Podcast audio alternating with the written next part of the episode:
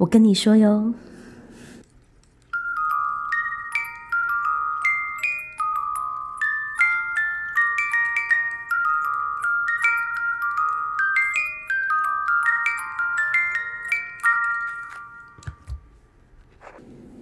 Hello，这是莉莉安的悄悄话，正式和大家聊一聊的第一集。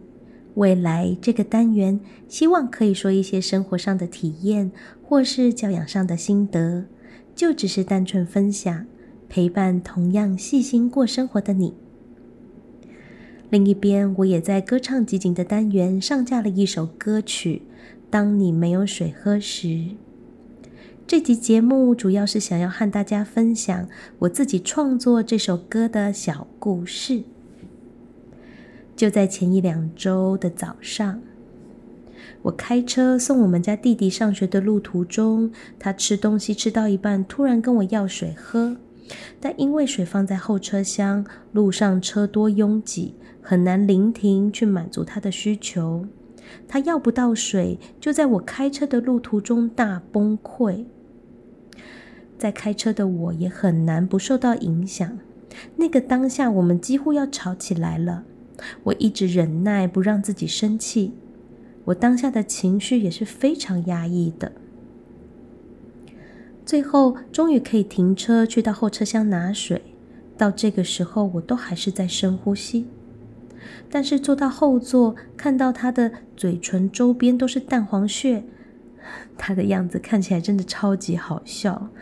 他明明早就感觉到口渴，竟然还在生气的时候故意把所有的蛋黄都塞到嘴巴里面。因为我看到他滑稽的模样，我的生气就突然不见了。我好像更可以看到孩子的表达，孩子的生理需求。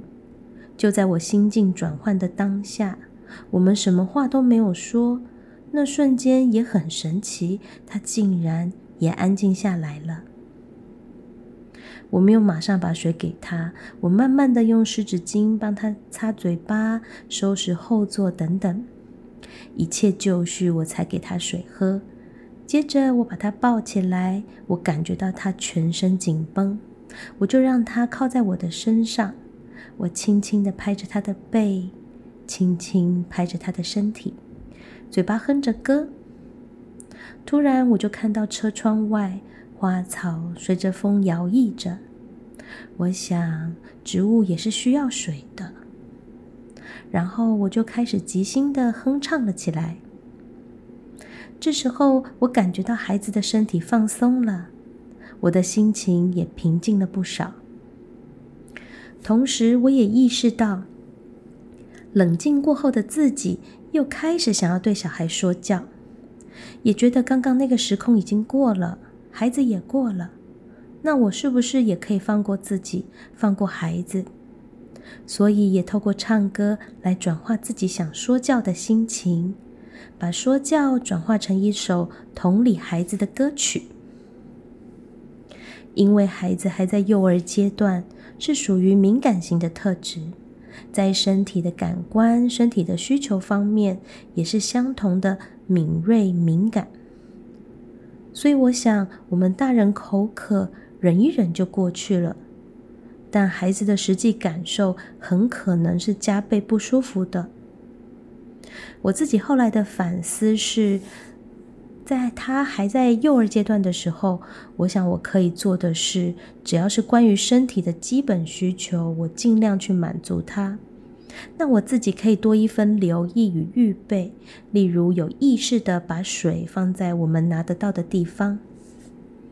关于这一个生活上的小故事，是想分享自己在与孩子交手的过程。非常庆幸在那个当下意识到自己的情绪，也找到方法安抚自己。在这样平稳与安定的时刻，我记得同理孩子，也转化了说教的心情。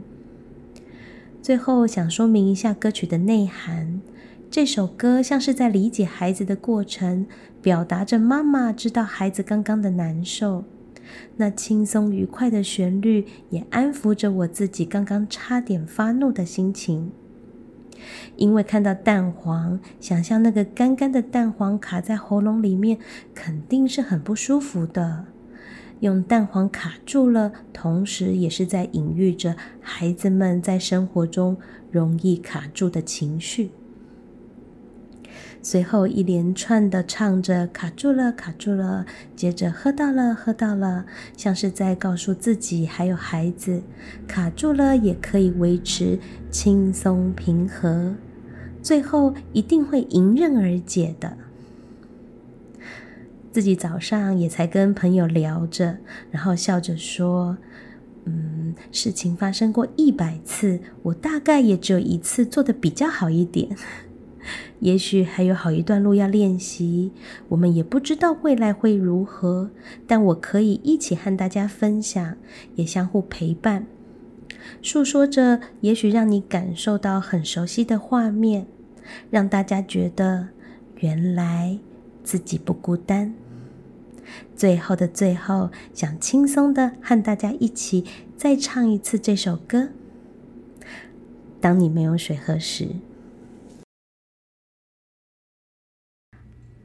当你没有水喝时，像叶子枯萎了；当你没有水喝时，全身干干的，好像下一场大雨，全身都湿了。跳进清凉小溪里，把溪水喝光了。当你没有水喝时，尖叫不值得。喉咙还没被滋润，口水用完了。孩子，孩子辛苦了，没有水喝。满嘴喉咙的早餐，蛋黄卡住了，卡住了，卡住了，卡住了，卡住了，卡住了，卡住了，卡住了，卡住了，卡住了，卡住了。卡住了，卡住了，卡住了，卡住了，卡住了，卡住了，卡住了，卡住了，卡住了，卡住了，喝到了，喝到了，喝到了，喝到了，喝到了，喝到了，喝到了，喝到了，喝到了，喝到了，喝到了，喝到了，喝到了，喝到了，喝到了，喝到了，喝到了，喝到了，喝到了，喝到了。